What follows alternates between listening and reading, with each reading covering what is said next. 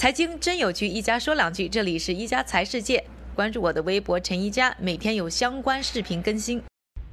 进入二零二零年啊，首个的财经大事呢，可能大家非常关注的就是呢，每年在冬季举行的达沃斯啊全球经济论坛。那这一次呢，也是呢聚集了世界各地很多国家的首脑、很多的高层以及很多大公司的老板。那这一次的达沃斯会议上呢，FinTech 就是呢啊金融科技呢，还是大家非常关注的一个话题。那比如说呢，美国财长啊卢姆钦呢，在问到和区块链和数字货币有关的时候呢，他的一个答案呢，就被很多人呢开始研究到底意味着什么。他是说呢，美国非常欢迎啊这些让跨境支付对于商家、对于呢消费者呢可以呢更加便宜的这些呢技术和公司。那他在整个答回答的时候呢，只提到呢 MoneyGram 这么一家呢传统的一个呢这个转账的公司，但是呢。呃，币圈呢却非常关注呢他的这个回答，很多人对他的解读呢是美国政府啊可能呢会支持呢 Ripple，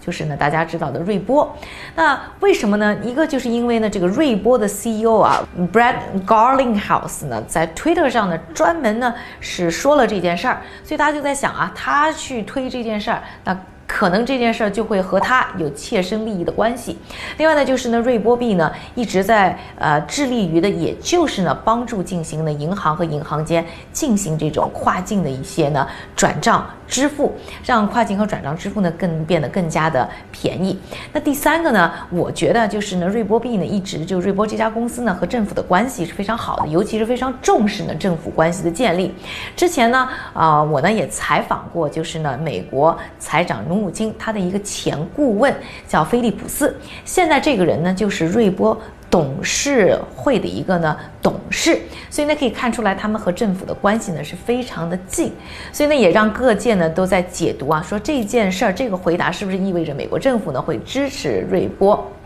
当然了，这个回过头来还是说啊，这个区块链的一大应用就是在啊，这支付转账，尤其是跨境方面，能够让呢整个的程序变得更加的简单，能够让大家的成本变得更加的便宜，同时也让整个的程序呢变得更加的公正。那关于这方面的信息呢，大家还是要去看看我们区块链之星的第三集，有专门的内容呢，对此有非常详细的解释。